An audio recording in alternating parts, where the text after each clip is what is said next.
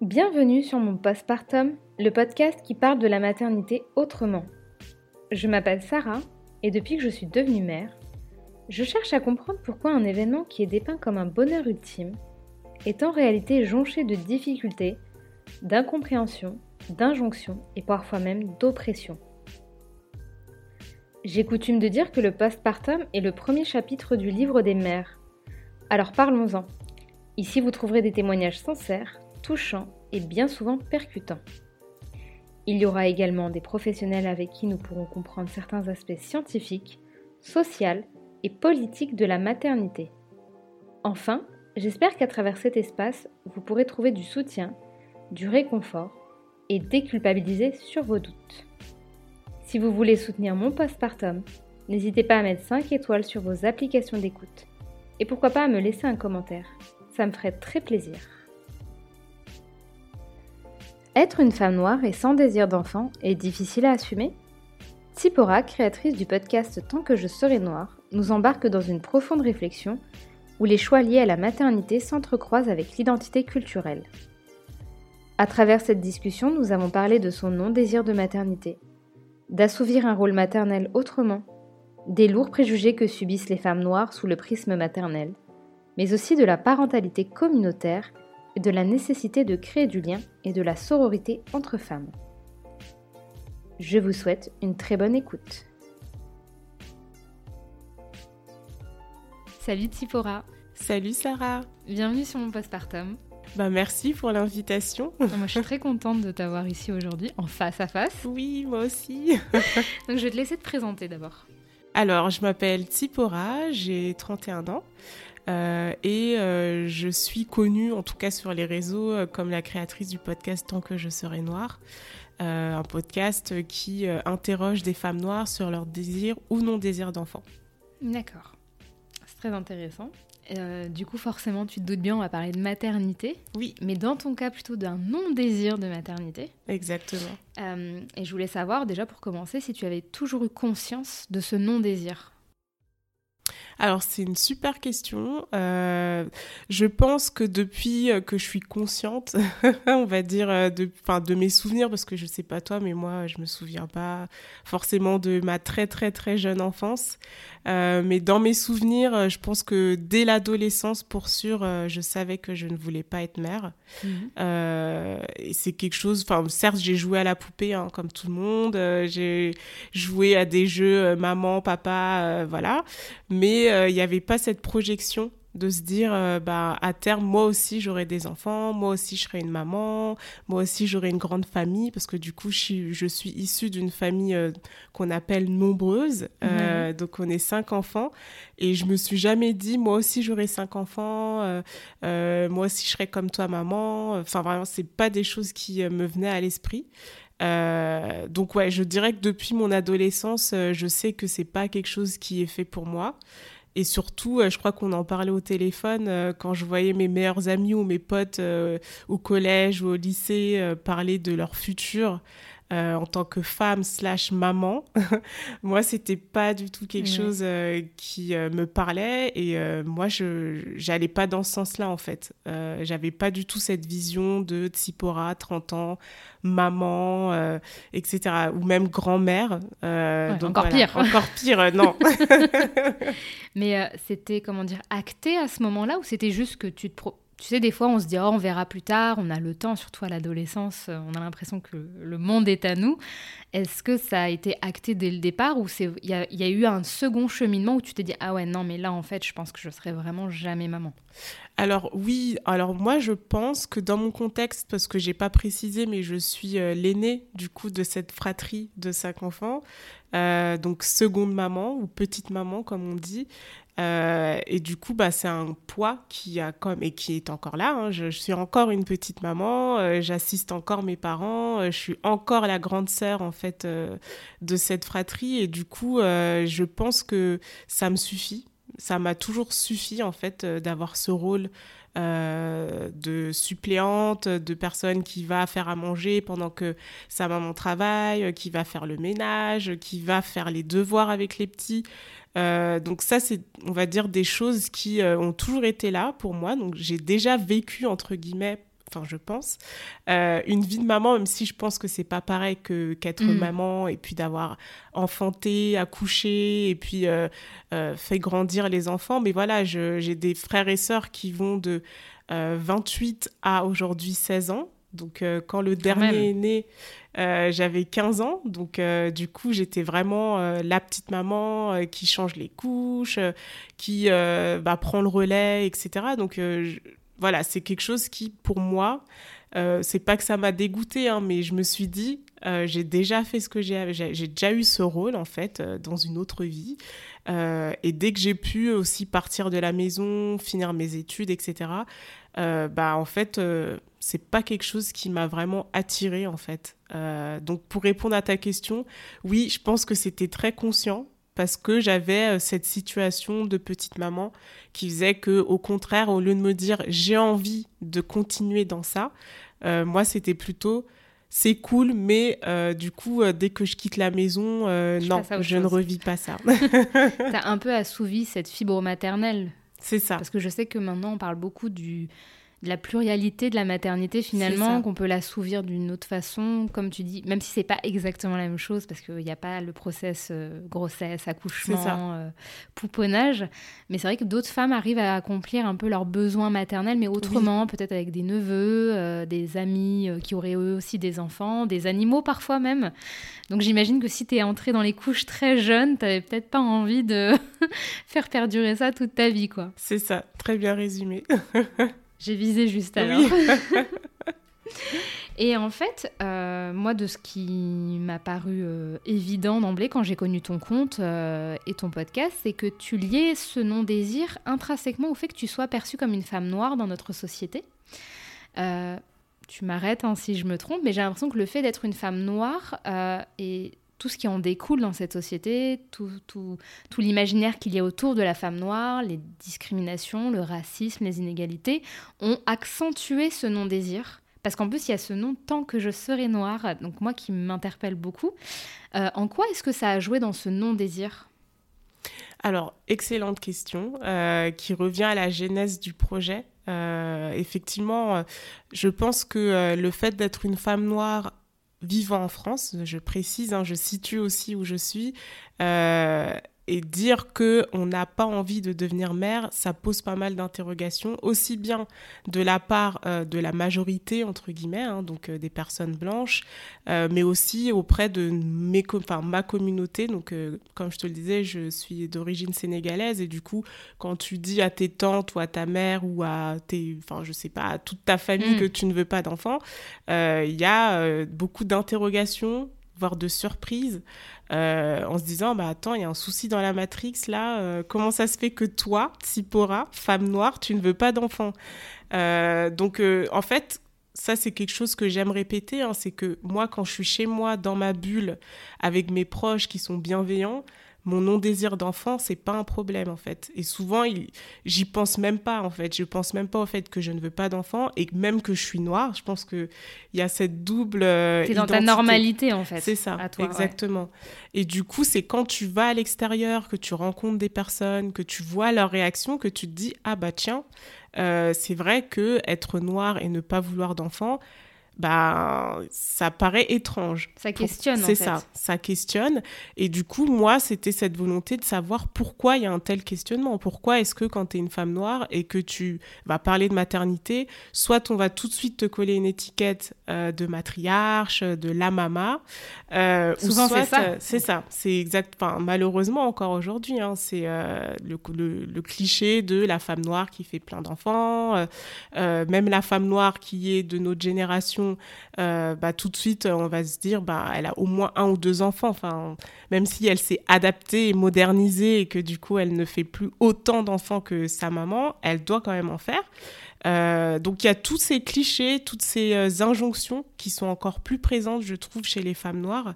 Et du coup, bah, quand on décide de ne pas avoir d'enfants, bah, ça a plusieurs incidences. dans la perception, tu dois plus te justifier, alors que je pourrais aussi avoir des réactions contraires hein, en se disant ah bah tu fais pas comme les autres tant mieux oui c'est ça. on pourrait te féliciter c'est ça exactement.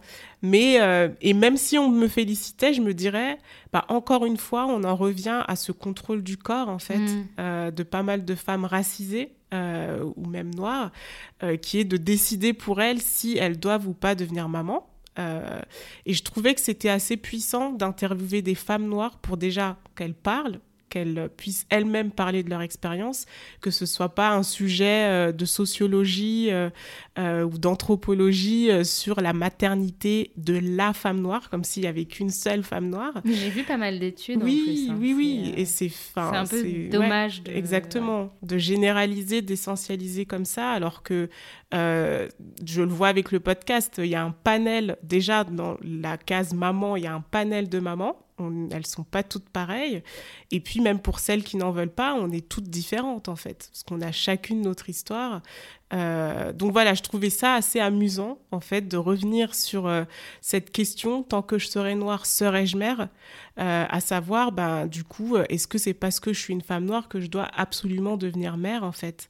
Et puis s'il y en a qui veulent devenir mère, pourquoi? Et vraiment leur mm. demander et ne pas s'arrêter en fait à euh, un imaginaire qu'on a euh, collectif euh, de la femme noire qui réfléchit même pas, qui pond ses enfants et, et, du coup voilà c'était de casser en fait ces clichés aussi bien du côté des, des non-mamans que du côté des mamans et surtout aussi voir qu'il y a des femmes qui ne savent pas et que c'est mm. totalement normal et que nous on a entre guillemets le luxe comme on est ici et qu'on a pour la plupart fait des études, etc. Parce que faut préciser, il y a quand même euh, un effet de classe. Hein. Toutes les femmes que j'interviewe, elles sont souvent issues de classes sociales assez privilégiées. Donc elles peuvent aussi se permettre de se poser le temps d'un podcast pour répondre à cette question. Euh, et de l'avoir conscientisé. Et de l'avoir conscientisé, c'est ça. Et ça, je sais que euh, j'ai du boulot parce que il faudrait que j'arrive à interviewer des femmes qui forcément n'ont pas ce temps-là. Euh, parce que j'ai envie vraiment d'avoir tout le panel. Et là, j'estime que j'ai pas encore euh, creusé euh, tous les aspects en fait de cette notion de maternité. Et tu parles justement de cet imaginaire qu'il y a autour des femmes racisées et plus particulièrement de la femme noire. C'est vrai qu'elle a une, c'est limite un statut social à elle seule. du coup, au fur et à mesure des années, tu as dû commencer à parler de ce non-désir ou en tout cas en sans forcément faire un combat ou quoi que ce soit. Est-ce que tu as des anecdotes qui t'ont interpellé, que ce soit vis-à-vis des femmes noires également, ou même des femmes blanches, des femmes arabes, qui auraient été euh, étonnées, offusquées, euh, et qui t'ont laissé penser qu'il y avait quelque chose quand même qui clochait? Est-ce que tu as vraiment des petites anecdotes comme ça à nous donner? Oui, alors euh, je pense que la première qui me vient à l'esprit, euh, ben, c'est le côté Ah, bah t'es en couple, génial. Euh, du coup, Ah, ça fait tant d'années, ah, ok, génial. Et du coup, alors c'est pour quand l'enfant? Et du coup, bah, je réponds que je n'en veux pas. Et il y a tout de suite ce côté, non, mais t'es encore jeune. Très infantilisant. c'est ça, exactement. Donc il y a ce côté-là. Il y a aussi cette anecdote de après, c'est peut-être euh, une frustration que moi j'ai et que j'ai l'impression qu'il m'est renvoyée, mais à ce côté, si on reprend la notion d'infantilisation, bah, en tant que femme qui n'a pas d'enfant, euh, tu n'es pas adulte en fait. Et du mm. coup, tu n'as pas forcément ton mot à dire sur certaines décisions, sur certaines choses. Tu peux pas donner ton avis sur euh, l'éducation par exemple, tu parles à une amie et elle se plaint d'un souci avec ses enfants, tu vas essayer de donner des conseils et euh, tout de suite, non, mais tu peux pas comprendre, t'es pas maman. Alors que je pensais que c'était vraiment une discussion de femme à femme. Euh, et puis euh, surtout, j'ai des petits frères et sœurs, j'ai d'autres copines maman, j'ai le podcast aujourd'hui. Hmm. Je dis pas que je suis expert de la maternité, mais je pense que toute ta vie est bon à prendre. Euh, je te rassure, il n'y a pas d'expert. Hein.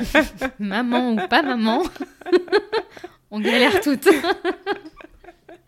Et, tu peux avoir une vision en plus différente. C'est ça, exactement. Moi, je, je, me dis, euh, bah, mes copines qui sont mamans, euh, elles vont parfois me donner des conseils du point de vue de maman aussi. Hmm. que je vais prendre parce que je me dis bah écoute oui j'y avais jamais pensé sous cet angle là euh, et, c'est ça aussi, euh, l'ouverture, c'est ça aussi, euh, prendre les conseils de tout le monde en fait. et du coup, voilà, pour revenir à l'anecdote, il y a ce côté, t'es pas assez femme ou adulte pour me donner des conseils. Il y a aussi le travail, on en parle rarement, mais quand on est une femme qui n'a pas d'enfant, euh, au boulot, ben, il y a aussi ce truc de bah, de toute façon, tu n'as pas d'enfant, euh, donc tu peux bosser plus. Euh, tu n'as pas cette excuse, entre guillemets, poser des vacances, ben, tu poses tes vacances au même moment que les vacances scolaires, même si tu n'as pas d'enfant. moi, plusieurs fois, je, ça, me, ça me saoulait en fait que mon manager n'accepte pas que je puisse prendre des vacances hors saison comme s'il y avait une saison particulière. Mmh. Euh, en me disant bah moi j'ai le je peux me permettre de partir en septembre quand c'est moins cher euh, mais euh, la boîte m'impose de partir en août parce qu'on est dans un système où ben, malheureusement c'est le calendrier scolaire qui va hmm. primer en fait. C'est familier avant c'est ça quoi. exactement. Donc après je m'adapte hein, c'est pas la mort non plus je mais c'est dommage. mais c'est juste dommage voilà. Mais je pourrais encore continuer. C'est intéressant parce que tu as dit à un moment qu'on que les femmes qui n'ont pas d'enfants, ou en tout cas qui sont en non-désir, euh, c'est comme si on les considérait pas comme des adultes, comme si vous n'étiez pas fini quelque part. Donc euh, en fait, ça renvoie à un but ultime qui est la procréation. Ça t'a interpellé euh, quand ça? Bah, dès mon plus jeune âge. Hein. Ah dès oui, c'est vrai. plus jeune âge, parce que j'estimais que. Alors, moi, j'ai toujours été. Euh, chez nous, il y a beaucoup de discussions, etc. Mon père, il nous a toujours laissé discuter, etc. Et du coup, quand j'arrive dans des environnements où euh, il y a ce côté, t'es l'adulte, et du coup, euh, en tant que plus jeune, tu n'as pas ton mot à dire, ça me dérangeait déjà. Euh, et du coup, bah, le voir aussi dans le milieu euh, bah, des femmes, euh, avec le côté, on dirait qu'il y a un conseil des femmes, maman, c'est les sages, et puis du coup, tu as les autres. et du coup, moi, j'ai toujours cette image à me dire, mais en fait, toi, tu es là, limite, à, regarder à, travers le trou de la serrure ce qui se passe de l'autre côté. Mm. Et, et, ça m'a toujours fascinée, en fait, de me dire, mais au final, euh, je veux dire, euh, on vit la même vie. Hein. Euh, j'ai un appart, je travaille. quand on est dans le métro, on voit pas qui est maman, qui n'est pas maman. Au final, on nous voit toutes de la même manière. Enfin voilà, il y, a eu plusieurs moments dans ma vie, même très jeune, où je me suis dit, mais c'est juste absurde en fait. Et, comme tu le dis, conditionner le fait de devenir adulte par sa maternité, je trouve ça incroyable en fait. Euh, je trouve ça incroyable parce que euh, je ne sais pas en quoi le fait de devenir mère fait que euh, tu es plus responsable ou enfin voilà, j'ai jamais compris. Le jour où quelqu'un voudra m'expliquer, je serais ravie de l'écouter. mais voilà, c'est encore une question pour moi. Qu'on gardera de côté, hein, au cas où si un jour je trouve une autre invitée qui pourra répondre à ça. Et justement, tu, tu invites beaucoup de femmes racisées, donc des femmes noires en particulier, euh, qui veulent des enfants, qui n'en veulent pas, qui ne savent pas, donc euh, ça offre un large panel. Et euh, on est quand même à une ère où il y a une grosse déconstruction qui se fait autour de plein de sujets de société, dont la maternité, ça c'est super. Mais c'est vrai que peut-être parce qu'on est en France et que la majorité est blanche, on a toujours cette image qui selon moi est assez fausse où on dit que les femmes racisées ont l'air un peu moins conscientes de ces réflexions, en tout cas qu'on leur laisse moins l'opportunité d'y réfléchir, déjà parce qu'on a le poids de la culture, peut-être même parfois de la religion, on a ce côté assez euh, où on vit beaucoup plus en communauté, où on garde un peu voilà nos, notre, euh, nos, racines, même si euh, le fait de vivre en France fait qu'on a une grosse diversité aussi. À ton avis, pourquoi en fait c'est moins conscientisé par exemple chez les femmes noires? Pourquoi autant de femmes noires se, se laissent plus facilement aller à la maternité? Est-ce que c'est un réel désir, même si on se rend compte que le désir, il est discutable et que c'est souvent euh, plus des conditions euh, de société. Euh, toi, qu'est-ce que tu as pu constater à travers ton podcast qui finalement peut faire l'objet d'une étude socio, je pense? Voilà, pourquoi, pourquoi elle ne le conscientise pas davantage que les femmes blanches, par exemple?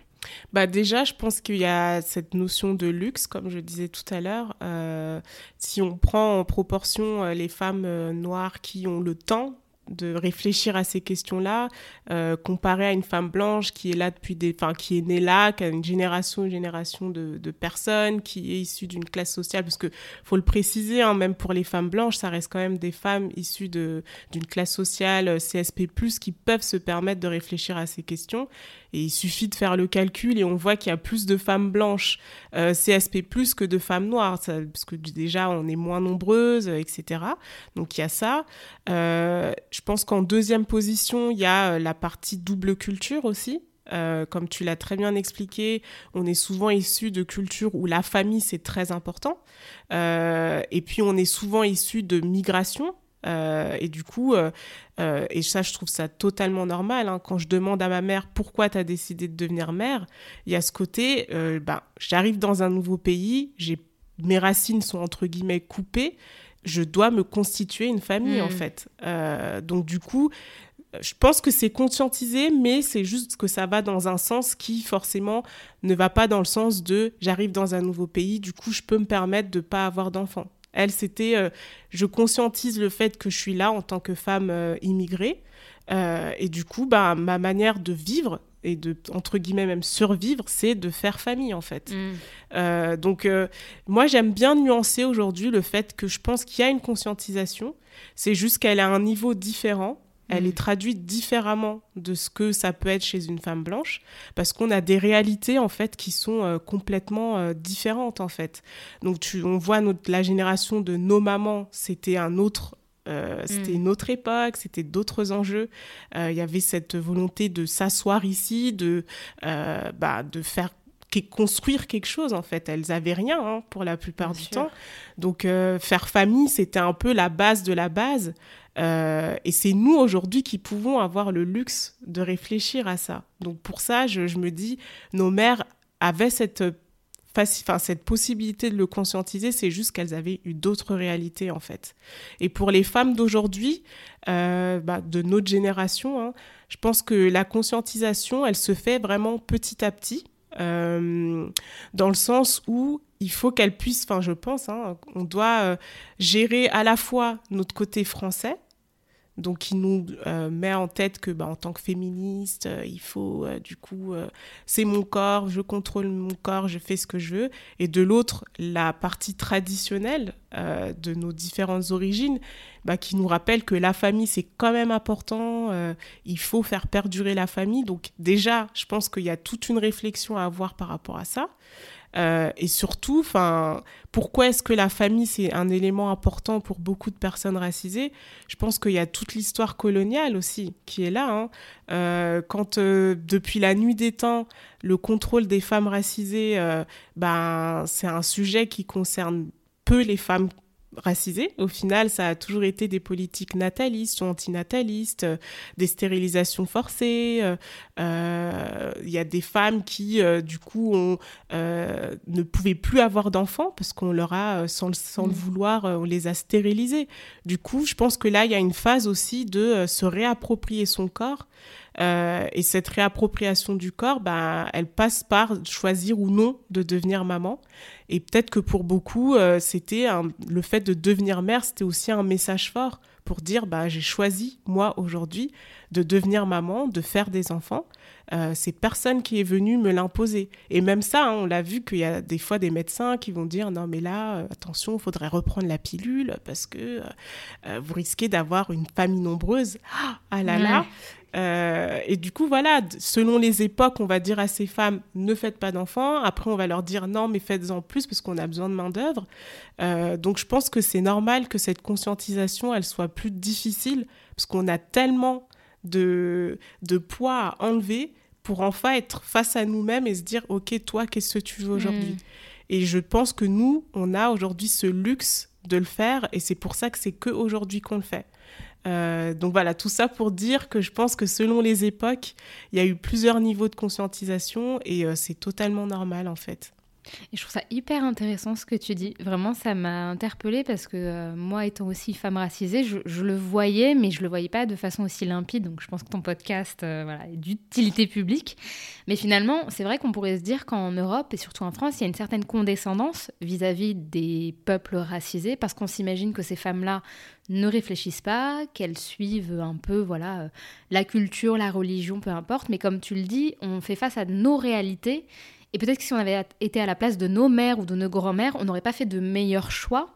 On faisait juste les meilleurs choix pour nous à ce moment-là, en fait. Exactement. Parce que le vrai problème, c'est pas de faire des enfants ou de ne pas en faire, c'est plutôt de répondre à une, à une difficulté sur le moment. C'est ça. Et d'y trouver une réponse adaptée sur le moment. En fait, c'est plus sa temporalité finalement qui est importante, plus que la finalité de faire ou non des enfants. Exactement. Donc peut-être que ces femmes-là, comme tu le dis, c'était très important. Moi, ma mère, elle m'avait dit que pour elle, c'était très important de faire des enfants parce qu'elle n'avait pas eu de famille aussi. Hmm. Donc je peux pas me dire qu'elle n'était pas consciente parce que finalement, pour elle, c'était s'apporter quelque chose qu'elle n'avait pas eu. Donc, euh, à sa façon, elle était quelque part moderne parce qu'elle a choisi de se créer une famille qu'elle n'avait pas. Exactement. Et c'est ça que j'aimerais aussi euh, mettre en avant. Oui, c'est ce côté euh, parce que le fait aussi de, de, dire de se dire qu'elles sont moins elles ont été moins conscientisées, euh, c'est aussi encore une fois les sous-estimer. Mmh. alors que moi j'ai envie de redonner ce pouvoir là euh, et de me dire, bah, je ne sais pas si une femme blanche euh, qui se serait retrouvée dans un autre pays qu'elle ne connaît pas, euh, peut-être avec une langue qu'elle ne connaît pas, des nouveaux codes, aurait eu cette force-là, en fait. Je ne crois pas non plus. C'est pas forcément. donc voilà, des fois, j'aime bien recontextualiser les choses.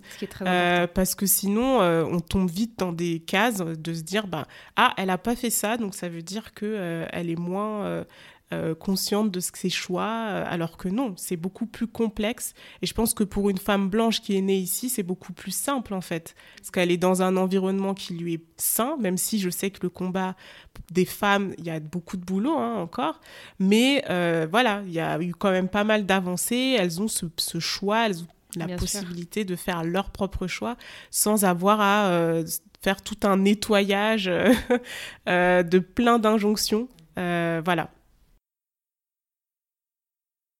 Du coup, euh, par rapport à ton positionnement, parce que voilà, tu, tu expliques qu'il y a quand même un lien avec le fait que tu, tu sois une, une, femme noire, est-ce que ça te semblait trop lourd euh, Déjà, toutes ces injonctions qu'il y a autour de, de, la femme, déjà, puis de la femme racisée, et particulièrement de la femme noire? Est-ce que tu, tu, as senti que, le, que si tu t'abandonnais, on va dire, à la maternité, ça allait en rajouter une couche à tout ça? Ou pas du tout? Alors, je pense que c'est aujourd'hui parce que je lis des choses, j'écoute des podcasts, je rencontre des personnes qui sont calées sur le sujet où je me dis effectivement, heureusement, euh, que tu n'es pas mère parce qu'effectivement, euh, euh, bah, comme je te le disais en off, même le postpartum, voilà, il y a des choses où je me dis mais oh là là, honnêtement, je ne sais pas si j'aurais eu les épaules en fait pour. et à chaque fois que j'interviewe une maman, c'est vrai que je lui répète mais tu es extrêmement forte en fait parce que moi j'aurais pas pu euh, je ce côté euh, ne pas savoir euh, si son enfant racisé va se faire contrôler par la police va rentrer de l'école en pleurs parce que il a été victime de racisme. Enfin c'est des petits trucs comme ça accumulés. Ce sont des gros trucs on peut dire c'est ça hein. exactement. Donc je, je, rectifie. Ce sont des gros trucs à gérer au quotidien et de se dire bah je dois protéger cet être que j'ai mis sur terre euh, je trouve que c'est une responsabilité qui est énorme et qui est d'autant plus importante quand on est racisé. Et effectivement, plus j'avance et plus je me dis, c'est pas fait pour moi. Euh, moi, je préfère combattre la chose autrement, euh, en me disant, bah, je peux, je m'occupe de moi et à côté, je vais, à travers mon podcast, à travers telle et telle action, contribuer à arrêter ça, en fait. mais je pense que je pourrais pas le faire en étant maman. C'est pas quelque chose que je pourrais faire, non non, non. Mais bon, tu y contribues malgré tout avec d'autres raisonnements, euh, par d'autres biais, et c'est très bien aussi. Mais justement, c'est intéressant que tu, que tu, me répondes ça, parce que moi, je me demandais, en faisant connaissance avec toi, si tu avais été une femme blanche, est-ce que ton rapport à la maternité aurait été différent, tu penses? Est-ce que tu as essayé de te projeter dans un futur où tu serais typora femme blanche, euh, relativement privilégiée, parce qu'il faut le dire, hein, c'est la classe sociale joue quand même, euh, ou à contrario, typora une femme qui vit en Afrique, au Sénégal, euh, avec euh, bah, toute la culture qu'il y a derrière, où il n'y a pas vraiment de distinction, mmh. sachant que bah, les personnes noires sont en majorité. Est-ce que tu penses que ton avis sur la maternité aurait été différent? Oui, je pense que. Alors, je pense qu'en tant que femme blanche ici, euh, ben, j'aurais eu le même choix. Je pense que je serais toujours sans enfant. je pense que Ouais, je pense que c'est pas quelque chose qui aurait fait changer en fait euh, en me disant peut-être que mon enfant aurait eu moins de racisme, etc. C'est certes très important et c'est euh, aussi un des critères qui fait que je ne veux pas être mère aujourd'hui. Hein. Mais euh, je pense pas qu'en étant blanche, ça m'aurait permis de me dire bah tiens là c'est bon, il y a ça en moins donc je peux devenir maman. Mm. Non, je pense que j'aurais toujours été dans ce non choix, voilà. après effectivement, si j'avais été sur le continent euh, les choses auraient changé. Parce que ah du coup, je pense qu'il y aurait eu. Euh, bah, c'est une autre réalité, déjà. Euh, c'est une autre réalité, c'est un autre contexte, on est plus accompagné aussi, faut le dire. la notion de famille est complètement différente, même si ici on a des bribes mais c'est pas réellement ça. Hein. Enfin, là, on n'a que 1% de ce qui un se petit échantillon C'est ça, voilà, juste pour avoir un petit peu le goût. Mais euh, je me dis que si j'étais là-bas, si j'avais été accompagnée, si j'avais eu, euh, je sais pas, euh, ma mère, ma grand-mère, mes tantes, toutes les femmes autour de moi, peut-être que j'aurais changé, j'aurais pas eu le même choix en fait. Euh, parce que euh, j'aurais peut-être pas été une petite maman, parce que j'aurais euh, eu toutes mes tantes qui auraient été là pour nous élever. Enfin voilà, je pense que c'est d'autres réalités.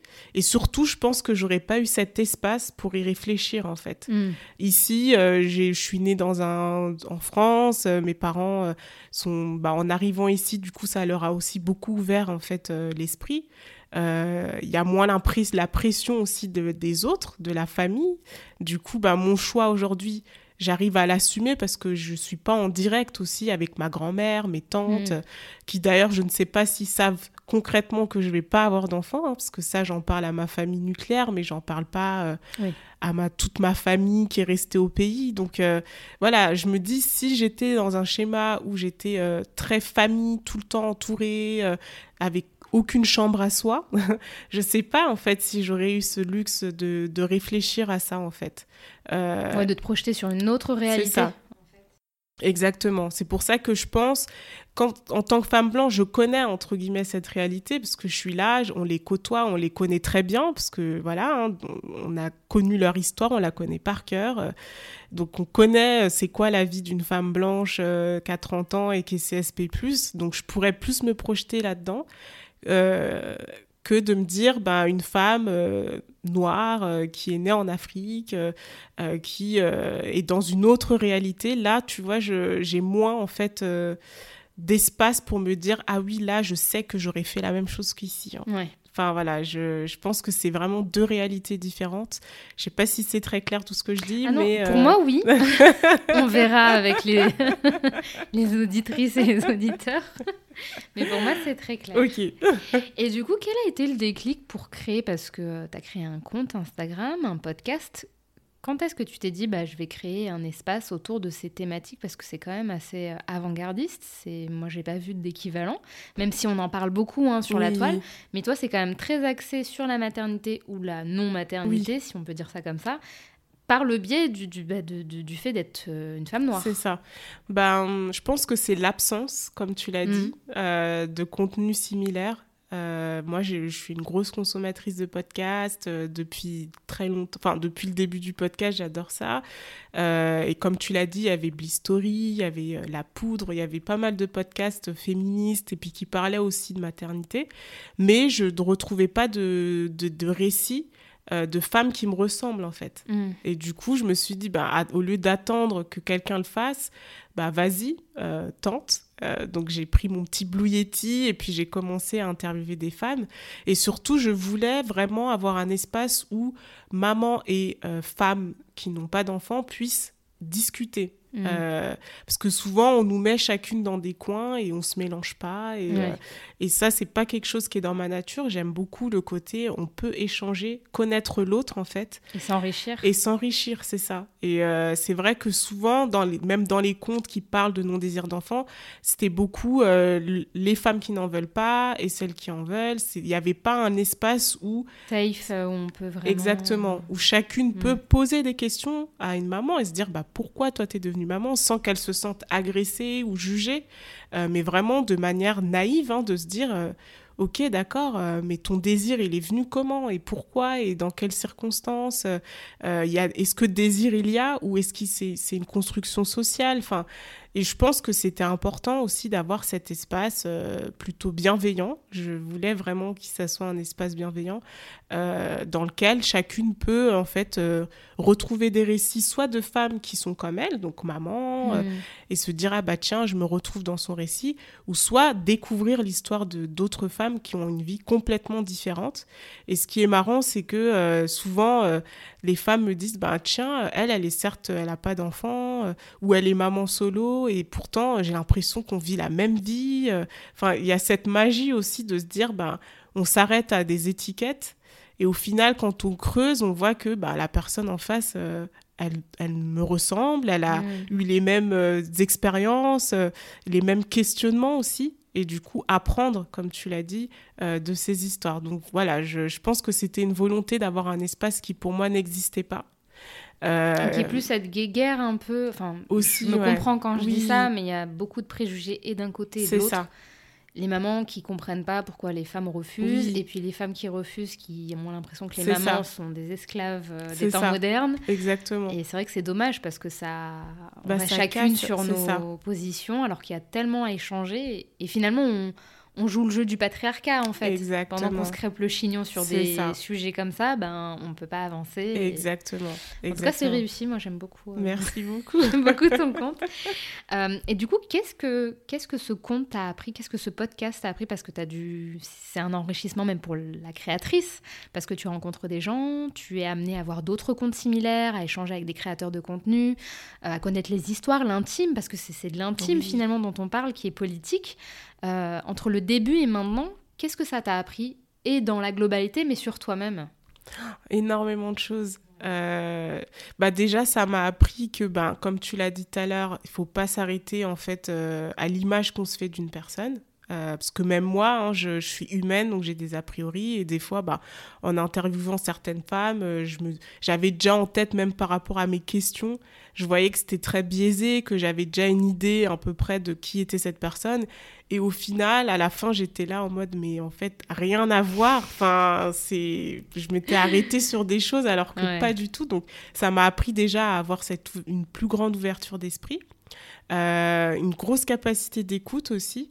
Euh, je pense ça en tant qu'aîné, c'est quelque chose qui est très présent, mais du coup là, avec des inconnus, de se dire prendre le temps de les écouter euh, et d'apprendre de l'autre en fait, parce que même moi, en tant que femme, euh, par exemple, j'ai interviewé une doula, j'ai appris énormément de choses sur mon corps en tant que femme. Alors, je veux pas d'enfant, mais même quand on veut pas d'enfant, c'est important de se connaître. Euh, et du coup, bah, j'ai appris des choses sur mon corps. Euh, et surtout, je pense que le gros apprentissage, c'est cette notion de désir, non-désir d'enfant. Je trouve qu'elle est en train de se transformer plutôt sur parentalité, non-parentalité.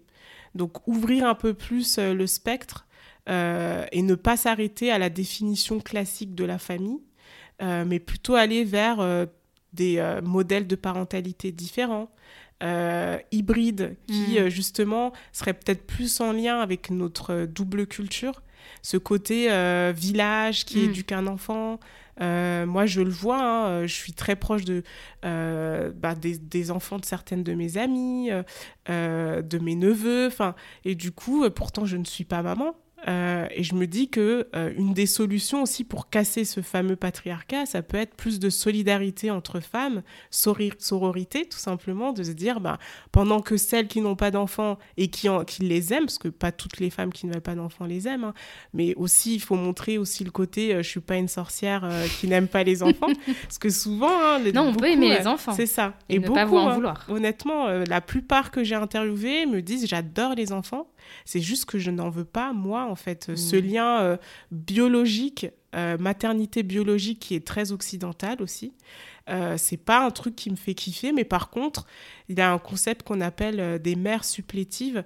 Bah, c'est toutes les femmes qui vont entourer la maman, donc les copines, les sœurs, les tantes, la grand-mère, qui vont être là et contribuer à l'éducation de l'enfant. Qui n'existe pas en Europe. Qui n'existe pas en, Europe. En tout cas en France. C'est ça.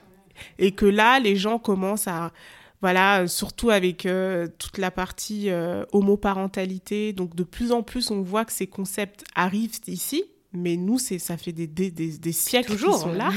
euh, et du coup, bah, c'est toujours l'histoire. Hein. Il faut toujours attendre que les personnes blanches valident un concept pour que ça devienne. Ça validé aux yeux de voilà. tous. Voilà. Donc ça arrive. Donc euh, je pense que dans quelques années, il y aura des podcasts sur ça. Euh, mais moi, je pense que c'est un très bel exemple. Euh, et c'est quelque chose que j'ai appris à travers le podcast. C'est j'ai vu plein de femmes sans enfants qui m'ont dit à plusieurs reprises j'adore mes neveux, euh, euh, j'adore passer des week-ends avec eux, etc. Et je me suis dit, bah, en fait, ça fait partie, c'est une des solutions, en fait. C'est euh, euh alléger aussi euh, nos amis mamans, donc nos sœurs qui sont mamans, qui sont peut-être fatiguées, de se dire, bah, moi, je prends ton enfant un week-end, que tu puisses, voilà, chill et te reposer et te, te dire que l'enfant n'est pas avec une inconnue. bah, c'est aussi, ça peut aider aussi tout le monde, en fait. Et moi, ça me, ça me met de la joie parce que du coup, je passe un super moment et j'ai l'enfant que pour les bons moments. Bien sûr, ouais. donc, je pense que c'est un cercle aussi euh, très vertueux. Euh, quand les gens disent oui, mais tu vas mourir toute seule, ben non. Enfin, il suffit d'être bien entouré euh, et peut-être que je mourrai avec mes neveux et nièces et leurs petits enfants et je serai la tata qui accueillerait. Enfin, voilà, c'est des modèles en fait. Il faut casser ces mm. modèles très classiques de famille enfin, nucléaire, okay. traditionnelle. Qui sont récentes en fait, finalement. Quand on regarde l'histoire de l'humanité, on a oui. toujours fonctionné en clan, en communauté. Exactement. Bon, il y a des, des avantages, hein, des inconvénients Oui. à, à ce mode de fonctionnement. Mais c'est vrai qu'on en avait discuté en off et tu Oui. m'expliquais l'idée que certaines child free qui aiment bien les enfants hein, euh, et qui au contraire apprécient de passer du temps à- à- avec eux pourraient euh, participer activement à, à la vie de famille. Et du coup, ça. la parentalité serait peut-être plurielle. Et du coup, les difficultés que rencontrent les parents et plus particulièrement les mères du fait que tout soit sur leurs épaules ferait que même elles, elles, re... enfin, elles auraient un nouveau semblant de maternité et tout le monde serait plus apaisé parce que ça. la femme qui ne veut pas d'enfants, Mm. bah, elle aura les bons côtés avec des enfants parce que ça Oui. apporte de la joie.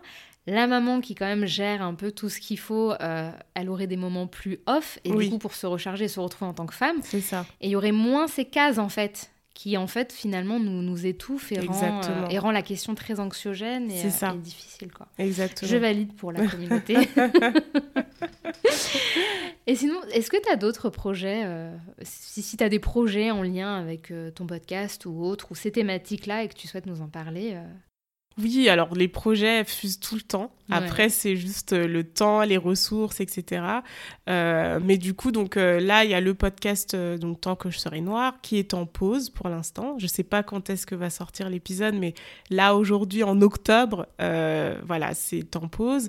Euh, L'idée, c'est de préparer tranquillement une nouvelle saison euh, qui sera autour du don d'ovocytes. Euh, notamment la pénurie de dons d'ovocytes de phénotype noir, euh, qui est un sujet important, notamment dans le cadre de la PMA. Euh, voilà, c'est les sujets un peu touchy du moment. Donc, c'est un sujet qui me tient à cœur et Mm. du coup, j'ai envie de bien le faire. Euh, et puis sinon, bah, en fait, à côté de ça, je, crée d'autres podcasts, donc pas forcément euh, liés à la maternité, parce que comme je te l'ai dit, j'adore le podcast.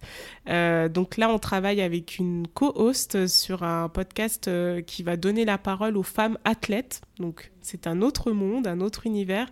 Mais voilà, c'est donner encore une fois la parole à des femmes qu'on n'entend pas beaucoup. euh, ou qui sont très mal médiatisées Mm. et du coup c'est de leur donner un espace pour euh, justement parler de tous les enjeux sociétaux euh, qu'elles peuvent traverser, etc. Donc c'est en cours de préparation. Euh, et puis voilà, c'est un peu les actus euh, du moment. Beaucoup de travail de fond, on va dire. En tout cas, c'est super et je t'encourage vraiment pour tous ces projets. Euh, merci beaucoup, Tsipora, d'avoir partagé tes réflexions, euh, ton avis sur un sujet qui est quand même mal connu mais très intéressant. Euh, bah, écoute, je te dis à bientôt. Merci, à bientôt. J'espère que cet épisode vous aura plu. On se retrouve la semaine prochaine pour un nouveau témoignage. Prenez soin de vous et à très vite.